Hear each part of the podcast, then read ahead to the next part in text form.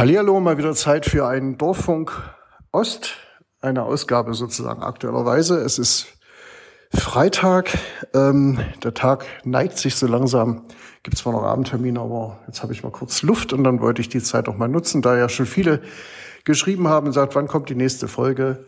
Tut mir leid, zurzeit ist hier ein bisschen was los und ähm, deshalb kann ich das nicht so einfach machen, aber jetzt bin ich ja da. So, ja, was gibt's Neues? Ähm, hm, schwierige Lage gerade insgesamt, glaube ich. Das wisst ihr ja alle. Ähm, Krieg in Europa mit allen Ausläufern, die wir so haben. Eine Bundesregierung, die ziemlich viel Zeit braucht, um gute Pakete zu schnüren. Also ich bin ja zweifelsfrei davon überzeugt, dass da am Ende eine gute Lösung bei rauskommt. Aber es dauert natürlich auch ziemlich lange. Das ist so ein Punkt, der uns jetzt alle auf den Prüfstein stellt. Was letztlich sogar bis, bis in unser Landratsamt Auswirkungen hat, weil wir natürlich auch mit einem Jahreshaushalt äh, unterwegs sind ähm, für 23, 24, unser neuer Doppelhaushalt und der hat natürlich Terminabläufe und wir sitzen hier ein bisschen auf Kohlen, weil wir natürlich wissen müssen, was fällt da für uns hinten raus, was wird das mit den Energiepreisen machen, die wir gerade ausschreiben müssen. Da geht es um Millionenbeträge hoch oder runter. Ähm, auch für unsere Tochterunternehmen, Krankenhäuser etc. pp. Und da ist es natürlich schon ein bisschen spannend zu wissen, was da kommt und was da nicht kommt. Ja, da warten wir jetzt ein bisschen drauf. Ähm, parallel dazu hat natürlich die spannende Zeit hier im Landratsamt äh, begonnen und ähm, ja, befreit mich, befreit mich von Freizeit. Das ist korrekt, ähm, aber es ist auch keine Beschwerde, das wollte ich so.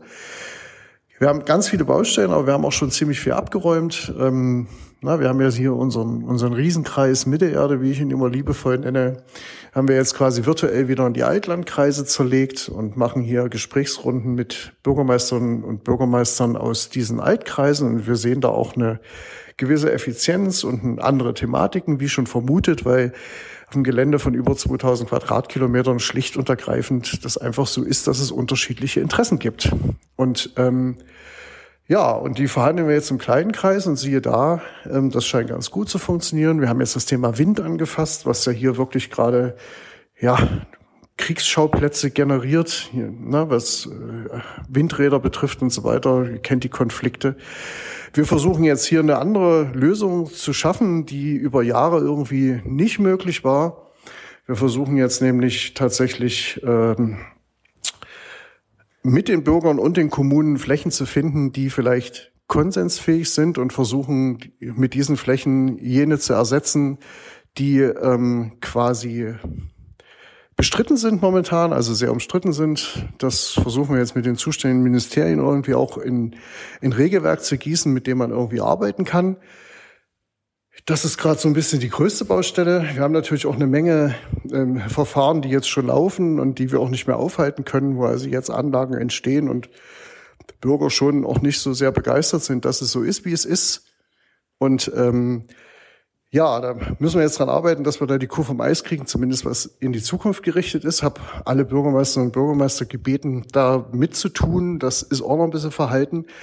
Aber ich kann immer wieder nur dafür werben, dass wir das machen, weil wenn wir unsere Ziele nicht erreichen, die der Bund uns vorschreibt, und das ist dieses berühmte Flächenziel zwei Prozent, wenn wir das nicht erreichen, dann ist irgendwann Feuer frei und dann kann hier jeder Anträge stellen, wie er lustig ist. Und mittlerweile sind durch viele gesetzliche Änderungen auch diese Baumaßnahmen an fast allen erdenklichen Orten irgendwie im ländlichen Raum möglich.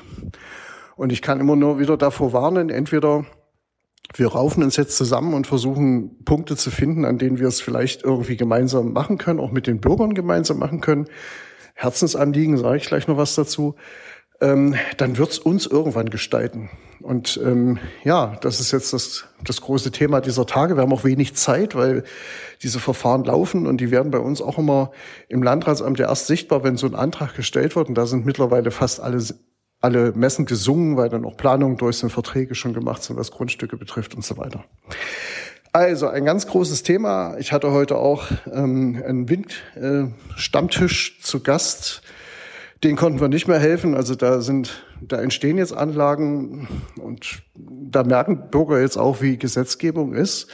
Und die suchen natürlich dann erstmal einen Verantwortlichen, den sehen sie im Landratsamt, dass das Genehmigungsverfahren macht. Aber hier muss man ganz klar sagen, die Landratsämter sind dafür da, Recht und Gesetz umzusetzen. Und wir haben da in diesem Fall wirklich keine Ermessensspielräume. Und wenn eine Anlage genehmigungsfähig ist, dann müssen wir sie auch genehmigen, können sie einfach verweigern.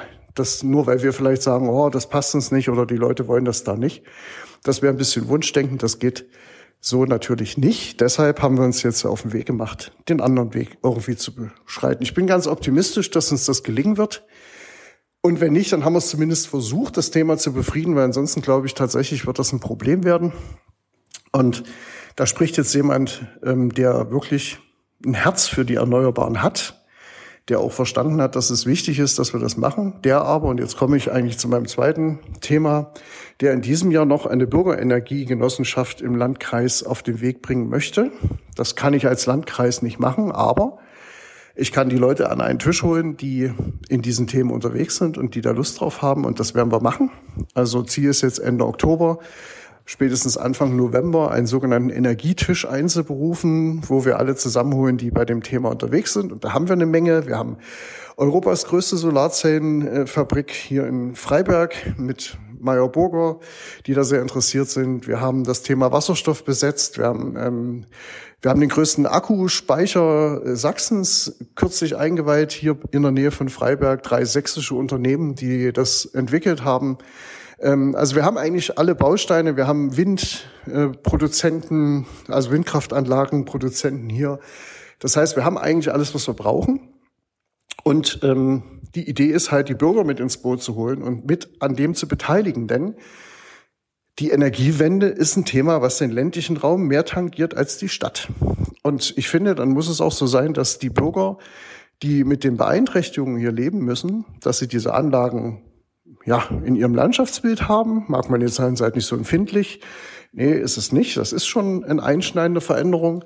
Aber wenn ich das akzeptiere, dann habe ich über das Genossenschaftsmodell wenigstens die Chance, davon auch zu partizipieren. Und das muss das Ziel sein, dass da, wo Lasten auftreten, auch ja, eine Gewinnbeteiligung besteht und man dann eben sagen kann, okay, ich weiß jetzt wenigstens, wofür ich es mache. Da schließen sich noch andere Baustellen an. Da haben wir noch einen ziemlichen Lobbyschutz, der die wirklich revolutionären Dinge einfach verhindert.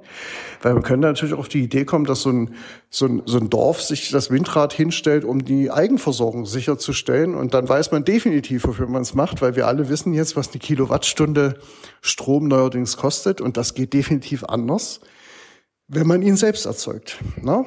Und ähm, Hexenwerk ist das nicht. Auch ein Batteriespeicher zu bauen ist heutzutage kein Hexenwerk mehr. Also es wäre alles machbar. Und wir kämen zu einer dezentralen und stabilen und vor allen Dingen weltpolitisch gesehen relativ unabhängigen Energieversorgung. Naja, die Skepsis ist groß. Es wird auch viel Unsinn erzählt rund um das Thema. Ähm, ich stelle mich den Diskussionen trotzdem, weil ich glaube, dass ähm, wir hier aktiv werden müssen und weil ich auch mich nicht in den Kreis der Jammernden einordnen möchte, sondern na, man, man hat in der Krise immer zwei Möglichkeiten. Entweder man stellt sich an die Spitze derer, die jammern, dann gibt's viel Beifall. Oder man stellt sich an die Spitze derer, die die Arme hochkrempeln und nach Lösungen suchen, um aus so einer Krise wieder rauszukommen, beziehungsweise auch die Learnings aus so einer Situation zu ziehen und zu sagen, wir wandeln uns jetzt. Und dafür gibt es viele gute Gründe, nicht nur Preise. Ne? Guckt unser Klima an. Also wir müssen hier auch was machen. Das wissen wir, glaube ich, inzwischen auch alle. Und wir können auch nicht immer sagen, die da drüben müssen das jetzt machen oder die da hinten, weil ich möchte das hier nicht. Also hier muss jeder seinen Teil leisten aber eben vielleicht auch so, dass wir am Ende genossenschaftlich davon partizipieren. Bürger legen Geld ein, bekommen eine Rendite raus. Aus der Rendite, entweder wenn sie sie als Geld bekommen, können sie die Differenz zum Strompreis finanzieren oder sie kriegen gleich die Rendite als Strom geliefert. Das wäre natürlich das Topmodell.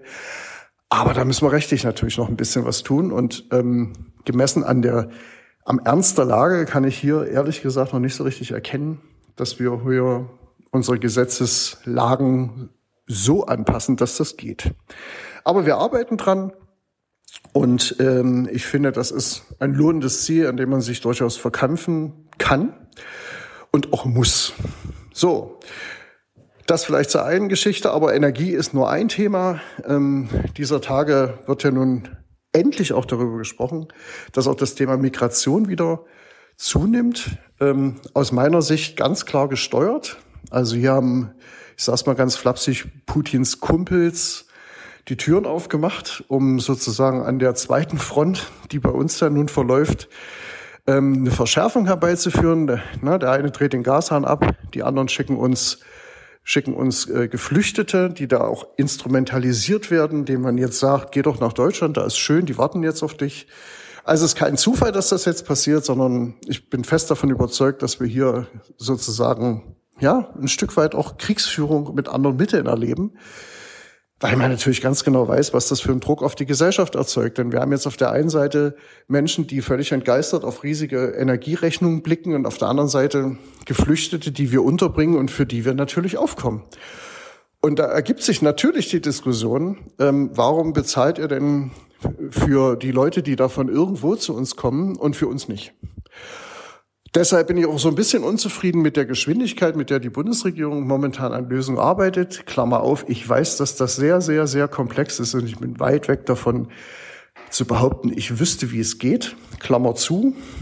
Aber trotzdem brauchen wir jetzt ein bisschen Tempo, damit wir hier auf der lokalen Ebene, auf der regionalen Ebene handlungsfähig sind und bleiben und vor allem gute Argumente haben, gegen diese ja, drohende Entsolidarisierung am Ende vorzugehen. Und ich kann da immer wieder nur sagen, Leute, wir leben wie 98 Prozent der Welt sich ihr Leben erträumen, auch wenn es uns gerade mal nicht so gut geht, weil wir gerade unter Druck geraten, weil wir gerade Stress haben, weil auch sich die Existenzfrage für viele stellt. Selbst das ist immer noch was anderes als als im Rest der Welt zu leben, sich vor, keine Ahnung, 50 Grad zu schützen oder irgendwo zu sitzen und zu hoffen, dass die nächste Bombennacht nicht das eigene Haus zerstört.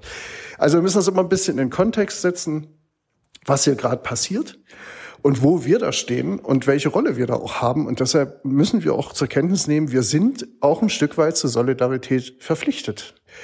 Das kommt aus der Position, der wir uns erarbeitet haben. Das klingt jetzt erstmal schizophren und da kommen jetzt wieder, höre ich schon wieder die Stimmen, sagt, ich soll selber arbeiten, wir müssen das nicht, wir müssen nicht den Rest der Welt retten. Ich sage, doch, das müssen wir, weil wir es können. Und vor allen Dingen, weil unser Wohlstand, der sich hier über Jahrzehnte entwickeln konnte, auch ein Stück weit sich entwickelt hat, weil wir dieses Gefälle äh, rund um den Globus haben. Und weil natürlich viele Dinge, die wir hier günstig günstig haben und ähm, die uns in die Lage versetzen, Geld für andere Dinge auszugeben oder möglicherweise auch zu sparen, dass die aus Ecken dieser Welt kommen, wo, wo wirklich Tagelöhner arbeiten für Geld, da würden wir hier nicht mal aufstehen. So. Und dieser Kontext ist es, der uns immer wieder klar sein muss, dass nichts auf dieser Welt passiert, ohne dass es was mit uns zu tun hat. Und ähm, da sind wir auch in der Vorbildwirkung beispielsweise beim Umbau unserer, unserer Energieversorgung. Wenn wir diejenigen sind, die zeigen, dass ein Industrieland sich umbauen kann auf regenerativ, ähm, dann wird das unser neuer Exportschlager sein. Und sind wir mal ehrlich, Autos bauen inzwischen fast alle auf diesem Planeten und ganz, ganz viele inzwischen mindestens genauso gut und bei Elektromobilität ganz ehrlich wahrscheinlich immer noch sehr viel besser als wir. Und insofern ist es doch gut, wenn wir hier ein Know-how aufbauen, das andere Bereiche besetzt und das einen großen Bedarf weltweit hat. Denn wir werden weltweit eine große Anstrengung hinlegen müssen, um am Ende tatsächlich den großen Klimacrash zu verhindern. Und ähm, wie sich das entwickelt hat, da haben wir nun einige Vorgeschmäcker bekommen. Unsere Wälder brennen. Ich kann mich ehrlich gesagt nicht erinnern, äh, dass es solche Brände in der Zeit gab, in der ich, auf diesem Planeten unterwegs bin. Ähm, jedenfalls nicht in unserem Breitengraden. Und ich glaube, die Diskussion führt jetzt inzwischen keiner mehr ernsthaft und überzeugt, dass sich hier nicht irgendwas verändert hat. Und ähm, das nächste ist der Wassermangel, den wir zu spüren bekommen und, und, und. Und ja, das sind so die Themenkreise, die uns dann so als zweites be beschäftigen. Ja, ja und ähm, zuletzt dann natürlich dass wir finanziell als Landkreis gerade nicht so gut aufgestellt sind, um all das besonders gut zu handeln. Wir haben für den künftigen Doppelhaushalt derzeit noch ein Defizit von über 50 Millionen Euro. Wir arbeiten noch dran. Die Zahl wird sich auch sicherlich noch ein Stück verringern, aber nicht wesentlich. Und auch hier ähm, müssen wir sehen, dass wir zusammenkommen. Hier brauchen wir auch eine Landesregierung mit am Tisch. Hier brauchen wir vielleicht sogar den Bund mit am Tisch, weil wir müssen mal drüber reden. Hier sind strukturell Dinge aufgewachsen, ähm, die wir hier auf der Ebene gar nicht zu verantworten haben, nämlich zum Beispiel der gesamte Sozialbereich, wo wir darüber, darüber reden müssen, wie sich Land und Bund künftig an den Kosten beteiligen. Wir haben alleine in diesem Jahr einen Aufwuchs bei den Sozialleistungen von über 10 Millionen Euro äh, zu verzeichnen. Und das geht ja nicht weg. Das ist ja etwas, was sich entwickelt. Wir brauchen mehr Personal in diesen Bereichen weil immer mehr Leute unsere Hilfe brauchen. Das ist die Realität. Und da sind wir ja nicht der Verursacher, sondern da sind wir die Reparaturwerkstatt für die Fehler, die in der Gesellschaft passieren, beziehungsweise im Politischen schon viel, viel weiter vorn. Wir lassen halt auch tatsächlich immer mehr Leute zurück und es gibt immer mehr Leute, die uns brauchen. Wir werden immer älter. Das große Thema Hilfe zur Pflege, das sind auch alles Leistungen, die ein Landkreis erbringt. Ne? Und das summiert sich. Und wir haben jetzt eine Position im Haushalt, in dem Doppelhaushalt, die, das ist ein dreistelliger Millionenbetrag inzwischen. Unsere größte Haushaltsposition sind nicht Investitionen in die Zukunft, ist nicht Bildung, ist nicht mal das Personal unserer großen Verwaltung. Der größte Kostenblock sind Sozialausgaben. Und darüber muss man mal eine Sekunde nachdenken. Ja, und da das eben nicht so ein Sondereffekt ist. Das hat also noch gar nichts mit Energiepreisen zu tun, mit der aktuellen Entwicklung zu tun, sondern das ist einfach strukturell gewachsen. Wissen wir auch, dass das Thema uns erhalten bleibt. Und nun haben wir natürlich einen ziemlich großen Haushalt, aber so eine Summe lässt sich hier nicht dauerhaft wegsparen, ohne dass es zu wirklich drastischen Einschnitten käme. Und das würde bedeuten Serviceabbau, das würde bedeuten keine Straßen, keine Schulen, nichts nichts von alledem, was wir investiv machen, nichts von alledem, was in Zukunft geht, unsere eigenen Energieprojekte, die wir jetzt anschieben. Das heißt also an unseren Standorten, wir nun endlich nachholen, erneuerbare Energien überall dort nachzurüsten, wo es, wo, wo es geht. Und da hat der Landkreis ganz viele Objekte. Ähm, und wir haben nicht mal zufällig auch nur eine Solarzelle uns eingetreten. Das heißt, hier ist noch viel Luft nach oben. Und das alles müssen wir auf den Weg bringen. Ja, wir müssen Mobilität neu denken. Auch dafür sind Landkreise verantwortlich. Ähm, das machen zwar Dienstleister für uns, aber wir bestellen am Ende den, den Verkehr und wir bezahlen ihn auch. Und letztlich ähm, werden wir auch hier investieren müssen in neue Verkehrssysteme, in neue Verkehrsideen, damit wir künftig in diesen riesen Landkreisen, die wir ja nun mal sind, ähm, auch ein gutes Angebot machen können. Es nützt uns ja nichts, dass da so ein Elfmeterbus durch die Gegend fährt, der den ganzen Tag leer ist sondern wir brauchen Mobilität. Das ist ein Unterschied, nämlich jemanden, der mich von A nach B bringt, wenn ich es brauche in dem Moment und nicht ein Bus, der nach dem Takt durch die Gegend fährt, in dem keiner sitzt. Ja, das ist so ein kleiner Abriss von den ersten Wochen hier. Wir, ich habe eine ganze Runde durchs, durchs Haus ja gemacht, habe mit, mit, mit vielen, vielen Mitarbeitern geredet. Wir haben eine Riesenliste von Dingen, an denen wir gerade arbeiten, die wir sofort abräumen wollen. Wir haben eine Überwinterungstaktik für die Verwaltung gebaut. Das heißt, wir, wir verdichten Flächen. 30 Prozent der Büros werden wir bis Ende März äh, temporär stilllegen. Wir schicken über ein Drittel der Leute nach Hause zum Arbeiten. Also wir gucken, dass wir auch unseren Energiesparanteil bringen, trotzdem irgendwie handlungsfähig bleiben. Ähm, ja, und äh, ab nächste Woche tatsächlich geht's jetzt auch los, dass ich jeweils einen halben Tag in Abteilungen mitarbeite. Da bin ich am Montag in der Stabsstelle Asyl zum Beispiel, was auch gerade ganz gut ins Thema passt, weil dann kann ich mir selber auch ein besseres Bild von dem machen, wie die Abläufe dort sind und was dort jeden Tag so passiert und wie wir da arbeiten und was wir vielleicht anders machen können. Auch ein bisschen mehr mit den Kollegen Zeit zu haben, über das zu sprechen, was sie gerade beschäftigt, weil sie stehen wirklich enorm unter Druck. Und ähm, da ist es ganz gut, wenn man sich mal die Zeit nimmt und dort wirklich Gespräche führt und nicht nur drüber redet, sondern vielleicht auch mal versucht, mit den Gesprächsergebnissen zu arbeiten und Dinge zu verändern. Ja, am Dienstag mache ich dasselbe in der Führerscheinstelle. Auch so ein Punkt, wo es, wo großer Druck drauf war durch die jetzt wirklich massenhaft anstehenden Führerscheinaustausche, die wirklich auch haarsträubend kompliziert sind. Ähm, da haben wir jetzt ein bisschen was uns überlegt, wie wir das jetzt neu machen wollen. Es wird also künftig den Führerscheintausch per Post geben. Ähm, da sind wir jetzt gerade dabei und da ist es auch vom Timing her ganz gut, dass ich jetzt meinen halben Praktikumstag dort mache, um das mit den Kollegen nochmal ja, zu finalisieren. Ansonsten ist nächste Woche nochmal Landkreistag, natürlich mit den ganzen aktuellen Themen, die ich hier schon umrissen habe, wo wir das also mit den anderen Landkreisen in, äh, in Sachsen besprechen und uns da auch positionieren ähm, und uns überlegen, wie wir da ins Gespräch kommen, auch mit den verantwortlichen Ministerien und äh, am Ende ja auch ja dem Freistaat. Ja, also ihr seht, es ist wirklich, es sind spannende Zeiten.